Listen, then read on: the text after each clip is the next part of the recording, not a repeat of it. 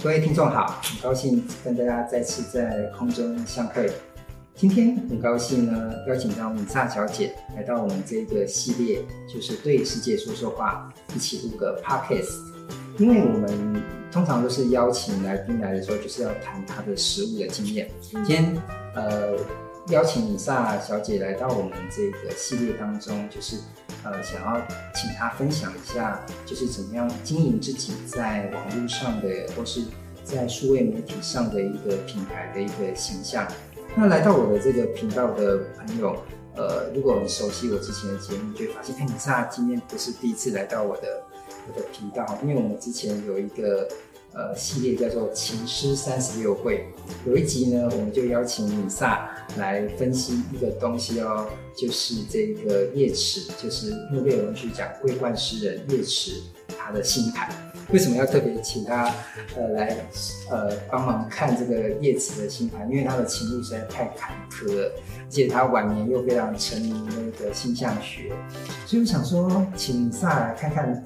他的星盘到底是怎么样的走势，以至于他跟他的那个呃年轻的爱人一直都没办法走走在一起这样子。是，Hello，大家好，我是你的占星师米萨小姐。那我今天很高兴继上次夜辞之后呢，今天来跟他大家聊聊我自己的经验啊，对，就是自己，他就是米萨他如何经营他自己的一个。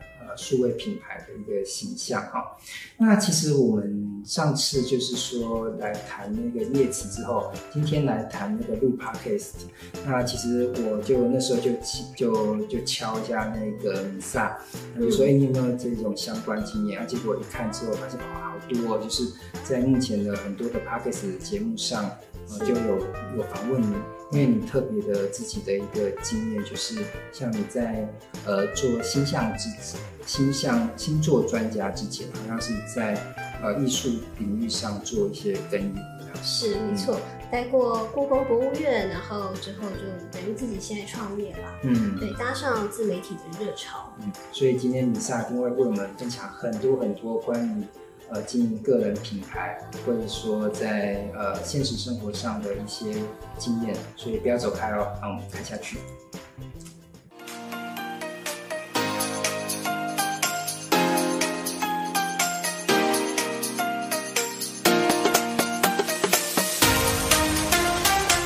那个朋友们，欢迎又再来到我们这个频道。那跟之前我们去访问短剧团一样，我们就想要来听听。呃，米萨在呃实际上呃受访的时候，会做怎样的呃形象、声音形象的一个表达，对于自己个人的一个呃网络上或数位品牌的建构上有什么帮助？所以，我们今天特别来看的是来听的，就是有一个 Podcast 的频道叫做“女强人下班后”，在这个第六集。哦第六集就邀请到这个米萨来分享一下，就是说，哎，你自己的一个成长经验，特别是在呃大学毕业之后的一些呃从艺术领域到这个数位品牌的这个这个部分。所以，我们现在就先来听听这段节目的呃前一个段落，这样子。在做什么？想什么？我是 Regina，你的下班后女强人。让我们一起来挖掘你心中的战斗力吧。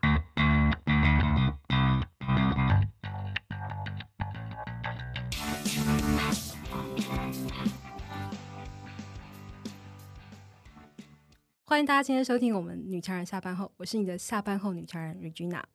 呃，我们最近常常在聊一个很有趣的题目，就是说，呃，大家都想要变成一个网红，好，然后成为一个创作者，一个所谓的创作者 IP 这样子的一个事业经营。可是实际上它有非常非常多难度，而且其实现在加入的人其实是会越来越辛苦，因为过去可能你可以用一些很 popular 啊，或者是一些很生活啊、大众这样子的角度去跟呃跟你的用户沟通。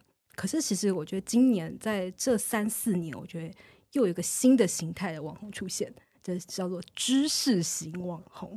好，那这知识型网红又分非常多种，可能大家可能是像英文啊，像阿迪英文，然后或者是说呃像一些在谈一些专业知识、行销知识的。那我们今天邀请一个非常特别的对象。他也是一个专业的知识的一个创作者网红，可是他切入的是星座以及塔罗。这是一个非常特别的一个组合，然后，那我们来欢迎我们今天的这个受访者米萨小姐。Hello，Hello，大家好，我是你的占星塔罗师米萨小姐，很高兴今天来。听到这么招牌的一句话，好在我面前展现出来，就哇，好感动。开场白，对啊，因为每次看你的影片就会讲说我是你的占星师，然后就哇，这句话听起来很很感人呢。我我是大家的。哦，不是我的，也是你的，所以就会觉得，哎、欸，这样子一个呃，一个这样子的切入点，然后去跟消费者、去跟用户沟通。其实，我觉得，在一个内容的产制过程当中，光是这个开场白，其实就决定了你的定位。哎、欸，我也是这么想，因为我就是有一个回讯息的病，所以只要大家来找我，我就会跟他闲聊下去。所以我是大家找得到的占星师。哦。超棒的，嗯、可是你一开始就会就这样设定了吧？就是你的占星师，然后大家都找得到的占星师。这个是我的人格特质，嗯、我喜欢回讯息。你喜欢回，所以其实那我可以先问一个很有趣的事情，就是说，那你怎么会想要变成一个从创作者领域的一个占星师？我怎么会选上占星这个选题吗？对对，嗯，其实我星盘上面的结构，占星就是命理的。呃，特征非常的强，但是也并不是一开始我就已经呃决定说我要做这样的身份，因为其实没有人在学命理专业的时候会想说，哎，我以后要成为一个命理师是不可能的吧？哎，对，因为以前、啊、呃，至少在十年前我认识的，是、嗯、我知道的占星，这个是呃，就是所谓的这种有灵感力，不管是中国的或者西方的。是它会都像是一种，就是你知道苦行僧的概念，对不对？我应该没有说错。怪怪的，穷穷的，对对，流落街头，一提一百。然后，然后常说，哎，问事一多好，就是要会追着你说，你最近是不是不顺？你给我一百块，帮你化解。真到戏剧里面那种形象，就感觉上就是说，好像不能赚钱，然后也不能，因为这种事情是带天命的，然后他是要帮人解惑的，所以他不是一个可以拿来作为一个生。生意形态，或者是它不是一个。个你的一个所谓的事业形态，所以其实这就是一个时代的想象。那的确，十几二十年前，或许我们对命理师他们是这样子的一个定位，可能也只有这样子的一个商业模式吧。现在流行这个专业名词，对对。但是我们现在就不一样，因为我们现在就是个人的社群平台这么多，嗯、那它就会变成说，大家都可以去生产内容，只不过你要怎么选择你的题目。在你进好，我们先讲说，在你还不是米萨小姐之前，嗯、其实你。你就是一个上班族，欸，是是，而且你过去的上班的经验还蛮特别的，而且是一个很很，也是一个非常很很很 niche 的一个职业哦，嗯、你要不要介绍一下？啊，uh, 我想 Regina 应该很了解我，因为我之前是做艺术产业的哦，oh, 是吧？都，哎，我对不起，我后来念完就没有做了。因为我看了你的经历，我想说，哇，那简直就是跟我同道中人呢、啊。对，但是我就是一个最后就是福音在商业这跟资本的角度之下。我觉得你是聪明的，因为我现在也没有做艺术啊。我刚开始呃在读书的时候啊，选的什么硕士论文题目，其实都是为了准备我以后要进入艺术产业来服务。嗯、但是大概做了一些几年之后，就发现呃此路不可行。可是不可行的原因是什么？就是我已经待过非常好的一个单位了，嗯，好，但是我就发现说，哎，还是非常的穷，而且它的发展性是非常的受到局限的。嗯，那时常在低于劳基法的一个条件下面去工作，然后我今天那时候就梦碎耶，我就想说，我这么想要做艺术产业，但是我发现它可能连我自己都养不起的时候，那我应该怎么办呢？对，所以。我后来就是在这个选择点的时候，我想说我已经没有任何想要做的事情了，那不然我就是去、嗯、呃看现在流行什么，我去做什么吧。所以后来那个时候我去做了社群行销，因为那时候流行这四个字，社群行销现在也没有那么、嗯、那么流行了吧？就前几年吧。嗯，所以在那个时候就学到了第一波就是关于社群经营的一些知识跟技巧。嗯，对，那就默默的，其实它只是一个技术，但是如何去。呃，应用在我身上，还是看我自己这个人有怎么样的特质跟能力。可是从社群经营这件事情，对，就是你学习一个新的专业技能嘛，没错。所以你算是呃，从艺术产业，因为呃，其实呃，听众可能不知道，是说，她其实过去米莎小姐她在做，其实是在艺术产业里面做，算是经经纪人嘛，艺术经济，还是属于像是艺术推广这样子的一个是策展人嘛？嗯，我印象中是这样子。嗯，我在。画廊的话是有做过艺术经济，没错，就是 dealer，就是处理艺术品的人。嗯、算业务吧。那我在博物馆的时候呢，是担任那个博物馆卖店，它不是有个文创商品店吗？嗯嗯嗯。然后那个文创商品店它有个批验就是去管这些文创商品的。嗯、那我是这个批验在那个故宫博物院。嗯，哎，对你真的是已经进到最高殿堂。没错，我想说，哎，等等，怎么会是这样子？懂，就是就是这是，其实我呃，因为呃，我跟米萨都过去都是从，就是都是念艺术艺术的领域出来的，像我是念戏剧。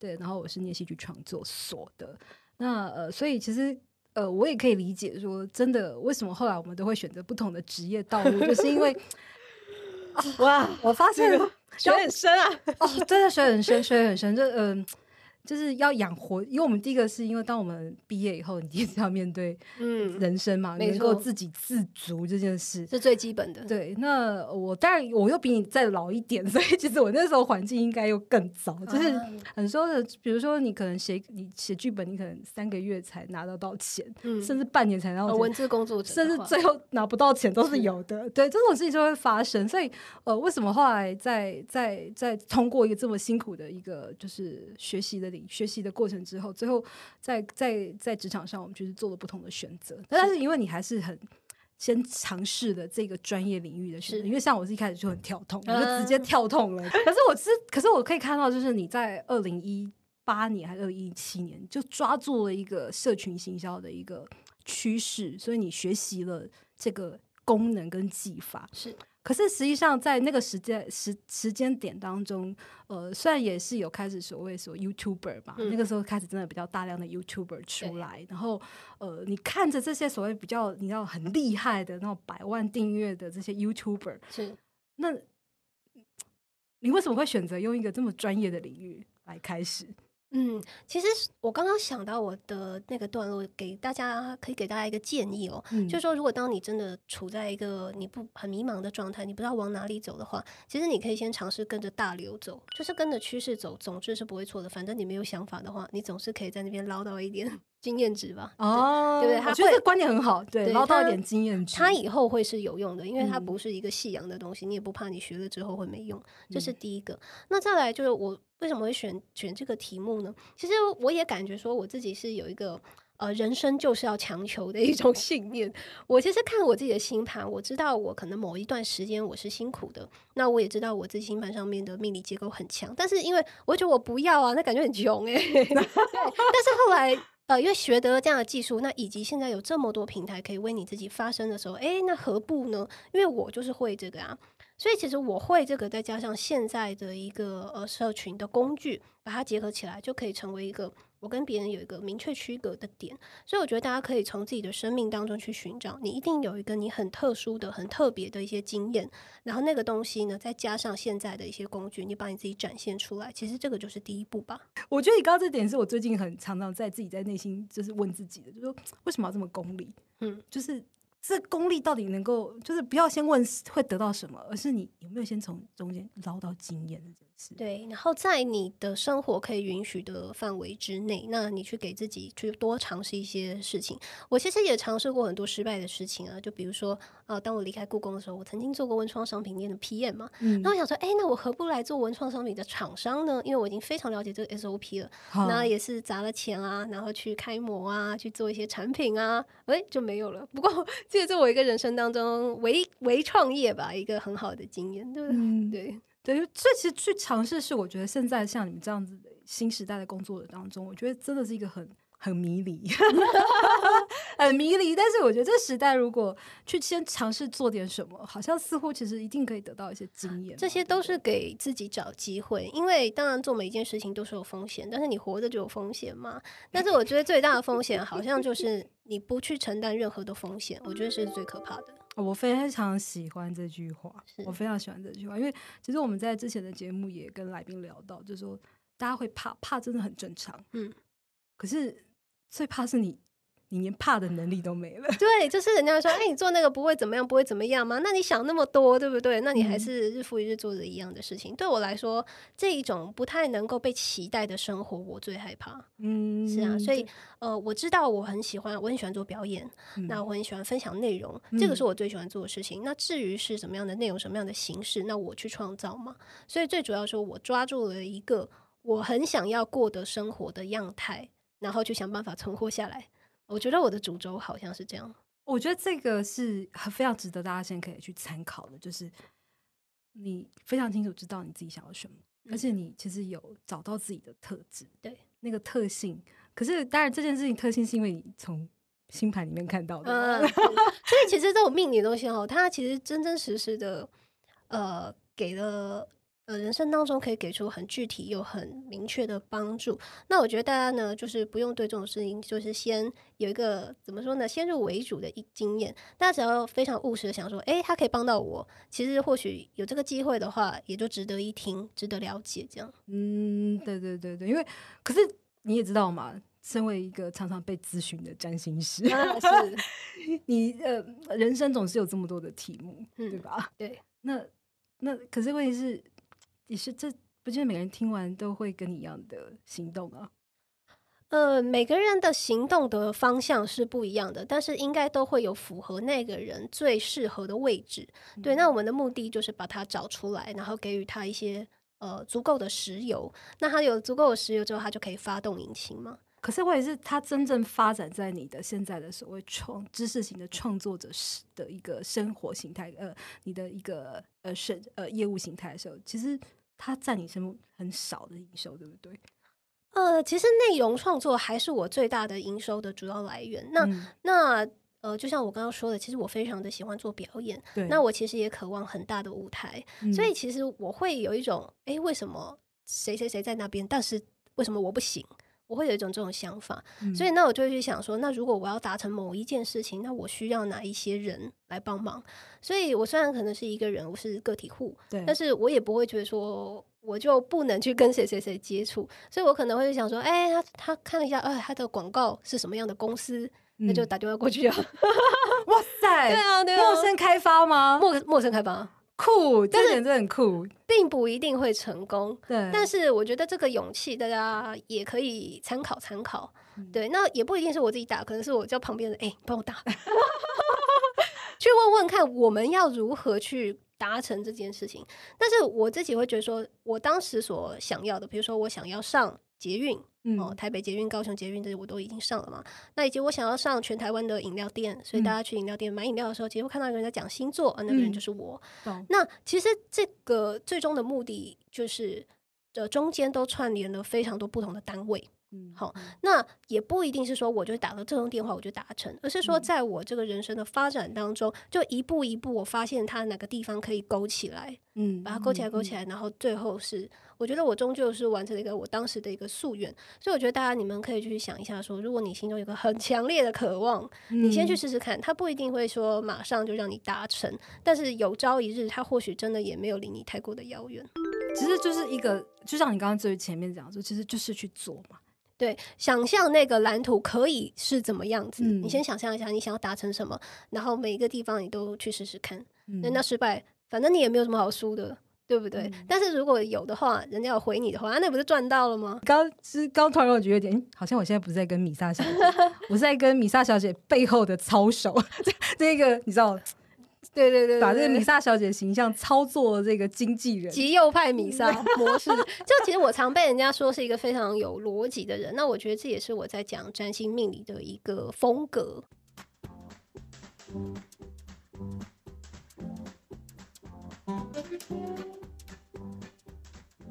就是会比较有条理的分析，然后而且会去找我，我就是自己看过你前面一些文章啊什么的，然后我觉得哎，其实很特别。因为你知道，呃，大多数很多占星。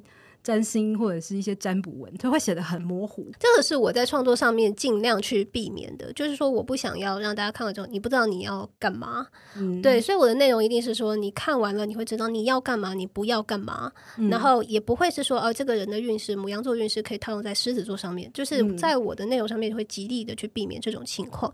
那当然是有好有坏啦。那好的话就是说，呃，那我的读者他一定是很明确的知道说我在做什么事情。嗯，那坏的话，那就是那你一。定会有中的，一定会有不中的，但是我觉得没有关系，这我全部承受。对，但是目前为止，我有做过所有名人的预测，就比如说拜登会选上啊，魏如萱会得金曲歌后啊，这些东西我全部都会命中了。你还没做过这个专题吧？既然你都应该说，你其实都有在持续发表一些名人的，是的，而且是很明确的说，哎，在一个可被理解跟预测的范围内的一个。对，我觉得我好危险的、啊。好的答案，为什么觉得好危险？是什么？因为我觉得就是就是当然。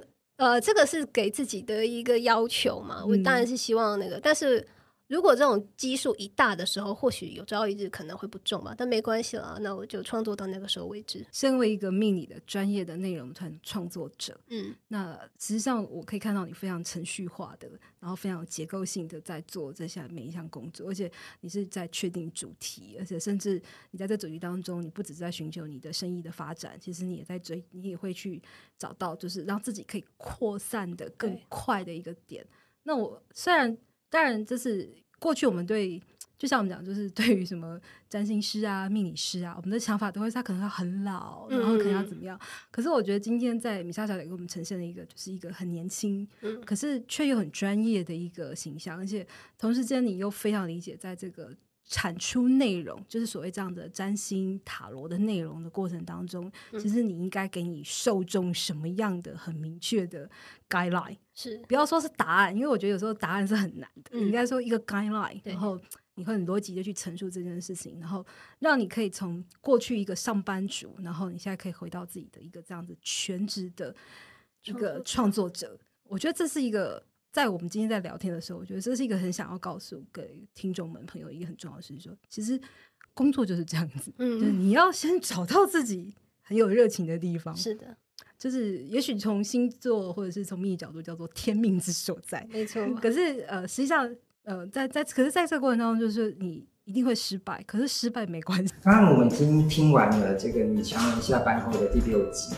那其实那一段专访，其实一开始我觉得那个呃主持人其实就带到了一个目前的一个趋势，哎，是，就是说其实目前在这个网络网络的媒体工作者，他已经开始有转型的现象，就是早期可能是属于那种生活型的。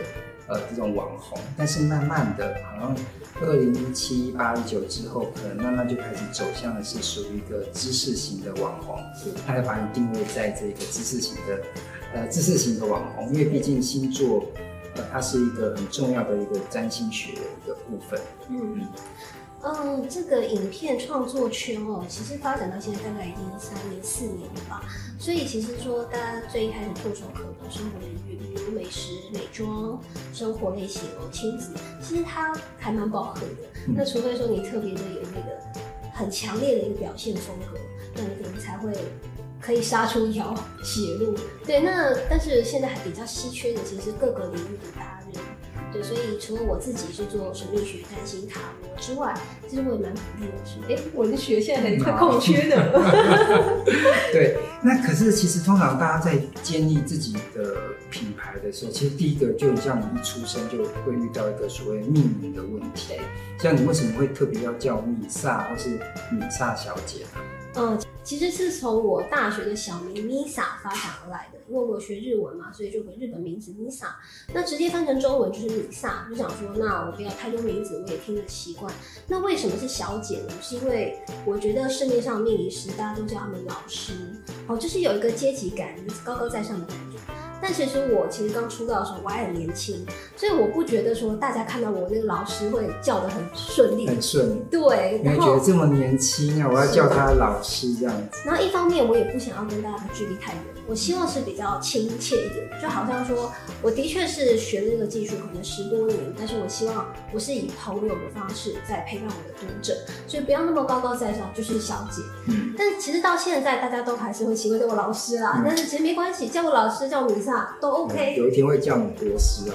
哦，都都可以，大家叫我什么，其实我都很开心，也很乐意。嗯，对啊。所以就是，其实这个就是可以跟听听众们分享，就是说，其实不要跟那个呃我们的听众或者朋友们有那个距离感。其实怎么样把自己很自然的呈现出来，其实是非常重要。这个米萨就是你自己呃学日文的时候，生活当中用的一个名字，然后就跟大家做一个互动。我自己听着就觉得比较亲热，我也想跟我读者亲热一点。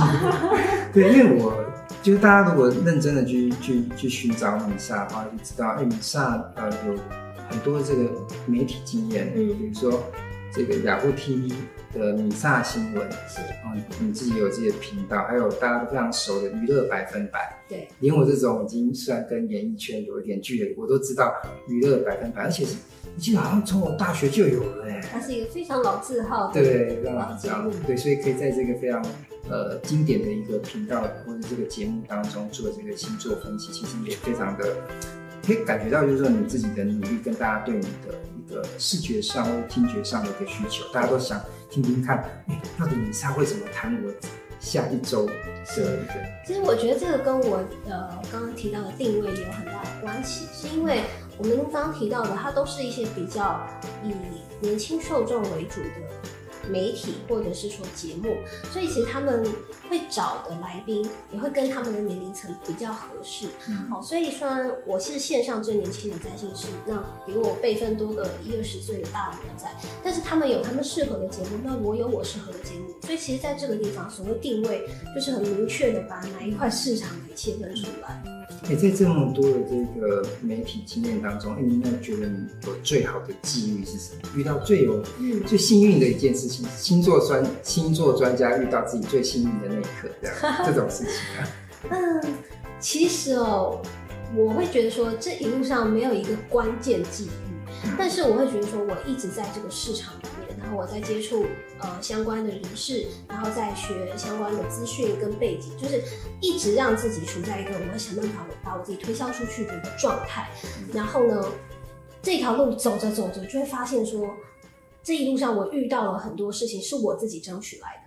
这件事情，那我觉得很难说有个什么关键机遇，但是让我觉得说有个阶段性成绩的，是在二零二零年，那大家都可以在很多地方看到我，比如说啊、呃，全台湾的饮料店啊，你去买个饮料就看到，哎、欸，电视荧幕上面有人在讲星座。对，我有一次就是，我个人是不太喝饮料，但是那一 次就遇到，哎、欸，这个是我的朋友，学生，对对对对，那老老师其实是我的初入启蒙老师，很早了，很早了，对，但是也是说在老师的课上面。就发觉到，哎，其实对文字啊有一些自己的敏锐度，对啊，这个是 这个是前话。那另外还有就是说，在高雄捷运站啊、台北捷运站啊，或者是说在一些捷运的通道上面，都可以看到我的表演。所以我觉得我一直非常主动积极的选择待在这市场上面。二零二零，我觉得算是一个。取得一个阶段性成绩的缘分吧。嗯，我刚刚你的那个回答当中，我听到一个关键字叫做表演。嗯，你觉得在这个，因为我们现在在这今天这个节目，其实就是 podcast 的一个怎么制作，其实它本身也是一个声音上的一个表达跟表演。那你自己在这个媒体上的时候，你觉得你当然知识的准备部分当然是非常多的啊。嗯，那另外一部分其实非常重要，就是那个怎么样？进入那个开机之后的的自我，你会怎么样去设定自己的表演或者表现？其实这个也是揣摩而来的。我相信不是每个人都会知道说你在镜头前面最自在、跟好看的方式是什么，所以其实也是经过很多挫败的经验，挫败的经验，然后一点一点的去修正。哦，那包含我也是认识一些配音员，嗯，对，那他们其实也是把声音作为一个非常有张力的一个工具。哦，所以不管是肢体呀、啊、表情啊、声音啊，其实他们都是单独一些工具。嗯、因为我有进你频道，就是有看到一集好像找声优吧。对，对，对，对，那那集，他也是有谈到，就是关于声音的表演这件事情上。那我自己是觉得说，当你的声音，呃，应该说，当你在讲话的时候，你带着一个觉知，就是说你讲话要让人家听得很清楚的时候，你声音就会发生改变。所以，呃，私底下讲话也不是这个样子。私底下，但是说进入到录影的状态的时候，会尽量想说我的话是要让人家。不用用很大的力气去听明白我在说什么，对。那当然，其实我私底下也已经有人开始说啊，你怎么这么字正腔圆？也是会有人，就是会工作状态跟生活状态会越来越趋于一致，趋于一致。对。但是我觉得大家如果当你有一个需求的时候，其实你多花一点力气，自然而然你就会变成那个状态。嗯，你觉你觉得属于星座专专家的声音是什么？这个要看大家的个人特质。个人特质。那你开始怎么找到你的声音？有些人会用比较疗愈的方式。嗯，大家好，大家好。我们的第一第一 第一步的。对，那我自己的话，我因为我是土象星座金牛座，然后我个性也比较务实，然后当我在这个圈子里面算是辈分比较小，所以我。本来应该不是本来，我想要走一个比较明快跟轻快的，对，然后跟干脆干脆吸引。那下礼拜就是运气就是好，下礼拜运气就是不好，是这样子。我在内容上面也确实是这样子的呈现，就是丝毫不模棱两可，嗯，是事件的方式，或者说跟大家好或者不好，你可以或者不可以，对，很干脆。嗯，那在说见你自己声音的时候，你自己会。平常会有像声优那样找个稿子来念吗？还是嗯，就是看那天的状况？其实初期的时候会上节目的时候都有准备稿件，好、嗯，因为就是觉得想要讲的东西很多啊，然后呢要把它念得很熟，所以我会对镜子去练习。那可能念个几十遍、一百遍，看会不会说我念得比较顺畅的时候，在节目上面会比较流畅，不会卡词。嗯、所以初期的时候是会的，但是现在的话，希望说留有一点呃临场的反应。我觉得这个东西也很灵活。我刚刚在你的一些呃回答当中一直强调说你是年轻世代的星座专家。嗯。可是我发现不要用年纪来算，用性别来算，我发现男性在。这个呃，男性在这个星座专家的世界好像比较少。不好了，我先承认我是一个很老的人，我知道有星星王子，但是星星王子之后，男性占星师我看都没有哎、欸。嗯、呃，还是有一些前辈的嘛，是有的。啊、那呃，我想大家的风格都不太一样。嗯、是的，嗯，我觉得男性在星座世界还是比较。比较少，比较会出现在那个算命那边。哦，是这样吗？就是算命师傅比较，嗯、可是我遭遇比较少。嗯，我我觉得大家都是我的前辈，我都很尊敬他们。对，所以我想要问你一个，因为是 Podcast 的，嗯、你觉得男性星座专家有没有？如果有一个人要设定自己的角色的话，你觉得男性年轻世代星座专家，嗯，你觉得有机会吗？市场上面也有一些很优秀的前辈，然后是男性，那我都很仰慕他们。然后他们的也是著作等身啊，或者是说本身也有经营频道经营的很用心，其实都是有的，有尊敬。嗯，哎，你现在自己有自己的这个频道叫做米萨小姐星座塔罗。对对，听众们，我会把它放到那个影片当中的的角落，大家可以点进去。那你自己在哎这个频道应该？应该是在这一两年吧，嗯，才开始经营。可以分享开始从动机是什么？哇，其实这个也是说来话长。其实最一开始是有一个软体公司，然后他有制作内容的需求，所以我们就开始拍。但是希望说用大家非常耳熟能详的星座运势的这种题材，然后去吸引一些观众进来。那这个是最早的动机。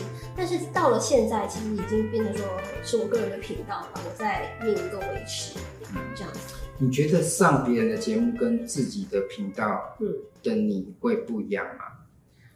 我觉得在形态上面会不一样，比如说以 YouTube 来来说，它是我最主要的基地嘛。嗯、那大家来 YouTube 上面都会去寻找一些比较轻松的形式跟内容，你比较看得下去，不要那么知识。对，所以呢，我会准备一点留白。我希望说在录制的时候，旁边的人的声音啊、笑声啊，或是提问，甚至要吐槽我，其实它都是很自然的发生，我都完全允许或者是很喜欢。嗯、但是如果是上别人的节目的话，其实就是。以人家的需求为主，那通常都会以星座专家的身份受到邀请，嗯、所以我们就是做好一个专业人士，然后依照节目的光档去进行。嗯，那言下之意，在你的频道当中，是不是就不会只有星座的这个部分？呃，除了星座之外，我另外有做塔罗的系列，那还有我想要做一些身心灵圈的一些知识上面的探索。嗯，你可以为我们分享一下塔罗跟身心灵，嗯、这样怎么去区分这样的类型？嗯，塔罗的话，它也是大家都非常习惯的一个工具嘛。那其实最常见的题材就是大众占卜。那大众占卜我大概已经做了一百多集了在上面，然后就是题目是包山包海啦，因为大家面临到什么生活大选的都可以去查，应该都会有符合你问题的节目来看。那身心灵的话，其实我想要做多一点，比如说像是水晶啊、能量啊、进化呀、啊、这些东西的探索。它就是泛身心灵领域，但是以星座跟塔罗，星座跟塔罗，所以比较不会传采线那种传统命理，他们什么风水啊，哦，什么我想东方跟西方，哦，东方跟西方终究是不太一样的逻辑。嗯、那东方那边，我现在的状态也跨不过去。嗯，对，那他们也会有他们自己的呃学术的底蕴。那我没有去学习了，我就不过去。嗯，可是其实有时候你会说你自己是这个星座白话文啊，对，对，大家有时候在看星座运势的时候，都会觉得哦，我好像看了一整，但是我又不知道，我看完之后，我就不知道我我还要干嘛，嗯、就是你好像看得懂，又好像看不懂，然后看完之后你不知道你要干嘛的这种状态。嗯、那我呃就不是这个风格嘛。嗯、那我刚刚有跟大家说我比较务实一点，所以我写字就是。呃，是就是，不是就不是，可以就可以，不可以就不可以。你看完之后，你一定会知道说你要注意什么事情，然后你要做怎么样的选择就可以了。那这样的事情呢，我这种风格有它的好处，好处就是说，其实我的读者都会发现，呃，来我这边是很干脆的可以得到一个答案。那相对来说，它的劣势就是说，那也会有很明确重跟不重的时候。不过呢，我就是盖瓜承受，没关系，因为这是我的风格，我就是喜欢这样讲话，我不喜欢讲一些很高来高去、很玄乎的话，就是有根本。哎，可是因为我发现到了一件事情，因为你毕竟你的你的呃这种呃类型角色的类型。或者说你去走的频道的风格都是属于跟人有直接互动，或是跟他的命运有直接互动。你刚刚也有提到，就是说，呃，在跟听众互动的过程当中，如果遭遇到说，哎，我觉得你很不准的时候，你会怎么样去克服？无论是回应他，或者说自己心里面的调试，这样子。其实目前为止，呃，这样的评论是比较少。嗯、那我自己其实，在节目上面，或者说在文字上面的创作，很常在预测一些大事件。事件。就比如说，我那时候就说拜登会选上。对。然后我也会说，呃，魏如萱会得最佳女歌手。嗯。对，其实这个东西也是延续我我刚刚说的风格，就是我很干脆，不会给答案。嗯、所以我去做预测，不就很合理吗？嗯、但是目前为止，我做这种大事件的预测啊。都很准啊，嗯，对。那至于个人的运势，哦，如果人家说不准的话，首先我会建议说，那你要不要去看一下除了太阳星座之外的上升星座？因为有些人他对于太阳星座的运势比较有感觉，有些人是对上升星座比较有感觉。因为占星它毕竟是一个很复杂的技术，然后我没有办法每一个读者都帮你确认说你要看哪个星座运势，对吧？所以呢，而且我们题目呃，我们的内容是免费的。所以我会建议说，以自己太阳或上升为主，去看看你比较符合跟对照哪一个。嗯，那我们都知道，知识型网红通常会有一个困境，对，就是说，因为你会有一次去产出的过程，对，那你在表达自己的时候，很怕就会重复自我，嗯、所以不断的充实自己或者建构自己是一个非常重要的事情。属于知识型网红，他在。经营自己的时候需要注意到事情，像你是怎么样，就是保持就是充实自己的状态？嗯，我觉得在创作是一直把自己给给出去的一个状态。大家就想象说你是一个蛋糕卷，然后你在创作的时候就是切蛋糕，然后都一直分出去，一直分出去，然后你的蛋糕卷可能会渐渐的没有，会枯竭。所以呢，我们就要想办法把你的蛋糕卷去延长，延长，这是 对。所以可能要透过多阅读，或者说是多进修。那我一直都在做这样充电的行动。那也随着说我人生经验的越来越丰富，我可以给的一个面向会越来越大家可能很好奇一件事情：星座专星座专家的自我提升是会怎么样提升吧？我自己觉得在市场上面就是一个很好的修炼，对，因为不同的事件或呃复杂的人际关系，然后人情世故的解读，其实都可以从这当中得到一些深厚的智慧。那除此之外，我觉得在性灵调养的部分，我们做命理师啊，都还是要去深入。嗯，对啊。那如果不会谈到宗教的话，其实呃也有很多的经典，各大宗教经典，不要说到宗教，但他们的经典也都有可读之处。那也可以从里面呃萃取很多对人生很好的启发，都可以拿来用。因为我们现在的这个频道真的都是大数据化，对，不像以前就是用你卖几本书来算。可现在因为你大部分都是做传媒嘛，会有非常敏锐的数数据会进来，比如说收看率啊、嗯、点阅率、观看时数等等。你如果你遇到你。那一天得到的数据不好的时候，你会怎么办？我觉得这是每个创作者面临到最直接的压力，就是说我要如何一直让大家处在会喜欢我的状态。那我自己的话，然后就是说我会去找很多的不同的形式来测试看看大家的反应。那如果说这个东西大家已经越来越疲乏了的话，我觉得势必就要换。这个就没有办法，但是我们都等于说，因为创作者的压力，其实一部分就是来自于说这些数字，我的工作的绩效完全是公开的，嗯、对，所以我觉得这个都是一个自己跟自己的赛跑。但是我觉得不要把数字看得太重要，最重要的还是心态。嗯，我觉得你快乐做这件事情呢，并且有发展出属于你的商业模式，你就不会把这件事情当成是你唯一需要去追逐的目标。嗯，对，我要想跟听众们分享。就是其实，在我一开始我的频道一开始点击率最好的，就是我跟这个米萨的这个，我、哦、吃到他的流量，没有应该换我。其实我想要问的一个问题，可能就是从刚刚的问题再更深入一点，就是说会修正自己。如果一直都持续状况，就是那些数据不漂亮，你会改造自己吗？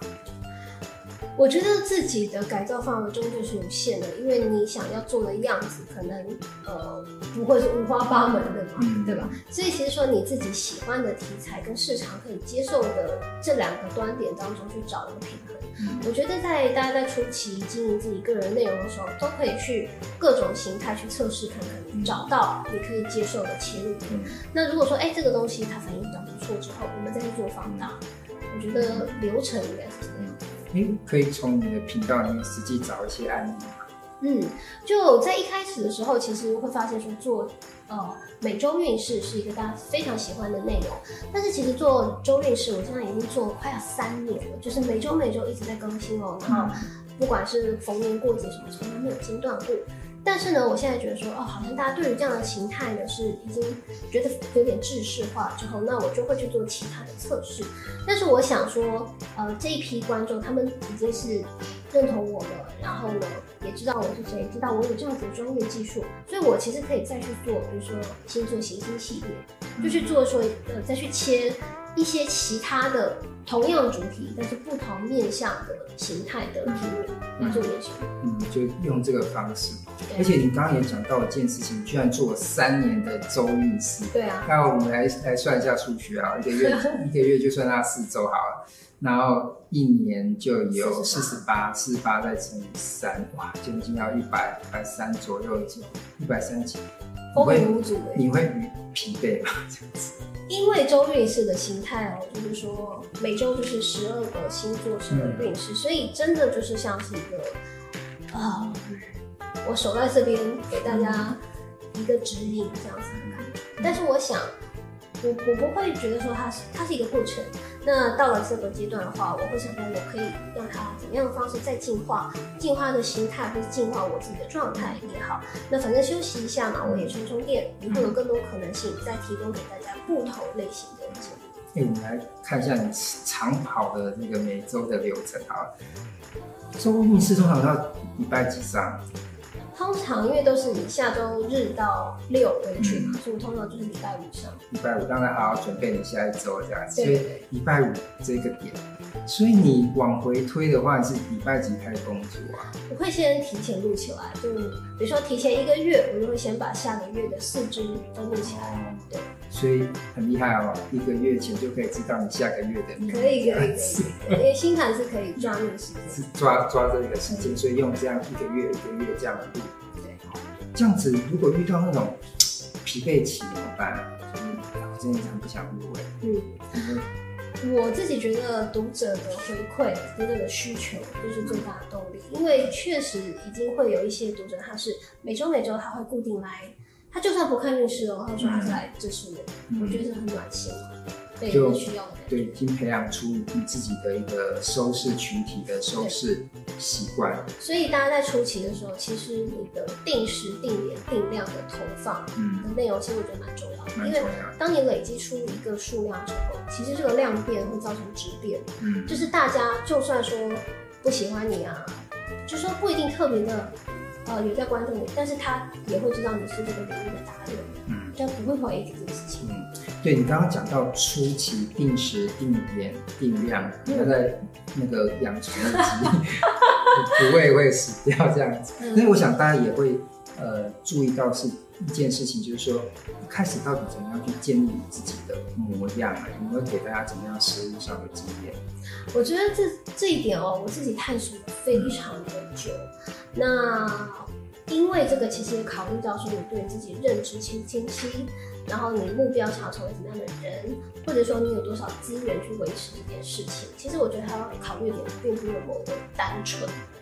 但是我觉得，嗯，有自信的去表达，先从这件事情做到可以。因为其实很多人哦，我看他们也是讲师啊，好像也都口条很厉害，但是一面对镜头就完全是没有办法。好像很多人是过不了自己的。所以我觉得大家一开始，只要你愿意去做这件事情，我觉得就已经很棒了。嗯，对，就是就是米萨跟我们分享，就是说至少要先勇敢的去面对镜头。当然，我们 Podcast 是勇敢面对麦克风啦。对，那你也可以去想想，想象说你做这样子的内容，你想要谁来听？那这个谁来听？那他们可能会。想要选一个跟他比较亲近，或者说他比较理想的一个形态，那你可以往这个方面去设计，这也是一个方法。嗯，从听众反反过来建构自我，这样。对，因为你会想要经营这个听众，一定是你对这个听众你有感觉嘛，你跟他不会太远，嗯、所以我觉得这个也是一种，呃，你合理的范围去做形象的这件事情。你一开始我们就设定你的合理的范围，嗯，那些听众的范围。嗯，其实。这个部分哦，我摸索了非常的久，但是我是直到直到今年，我其实才比较明确，就是说，我发现我非常多一种读者，就我非常喜欢他们跟我互动的形式，就是说，对于 文学灵性，文学灵性很敏锐，因为毕竟我也是文学，我很好奇是什么问题。就是说我发现很多的读者，他们会用创作来跟我沟通，创作就是他的日记吧？不一定哦。可能有摄影，是可能会有诗，可能会有绘画，对，可能会有他的剪纸，就是说他们居然会用创作方式来跟我沟通，然后我很惊喜，我想说我身上是有什么样的特质会吸引这样的群众吗？嗯，那其实想来想去，其实真的有啊，因为我自己就是一个文学人啊，嗯，对，我虽然没有在强调这件事情，可是我想在无数的 影片当中，已经他们已经感受到这件事情。所以我特别会去吸引有这样特质的人，他们也是我最喜欢的哦读者类型。应该说我喜欢所有的读者啦，嗯、但是如果说他们愿意用创造这种互动的话，我会觉得很惊喜。嗯，对。所以你开始设定，觉得慢慢好像有设定到文学型的样子。对，文艺型的，然后或者说对于一些。呃，美学有感知的群众吧，因为我自己就这样的人，嗯、的听众就这样的人，嗯、对所以大家变成一个 一个很厚的同温层，一种吸引力聚集的一个对一个同类相吸。对，嗯嗯。好，今天就谢谢这个米萨在这一段给我们的分享，我还蛮喜欢他谈到，就是说，最后大家都会吸引到一个非常相同喜好的人。希望呃各位听众在经营你自己的 podcast 的时候，用你的声音去寻找那些听懂你的人。谢谢。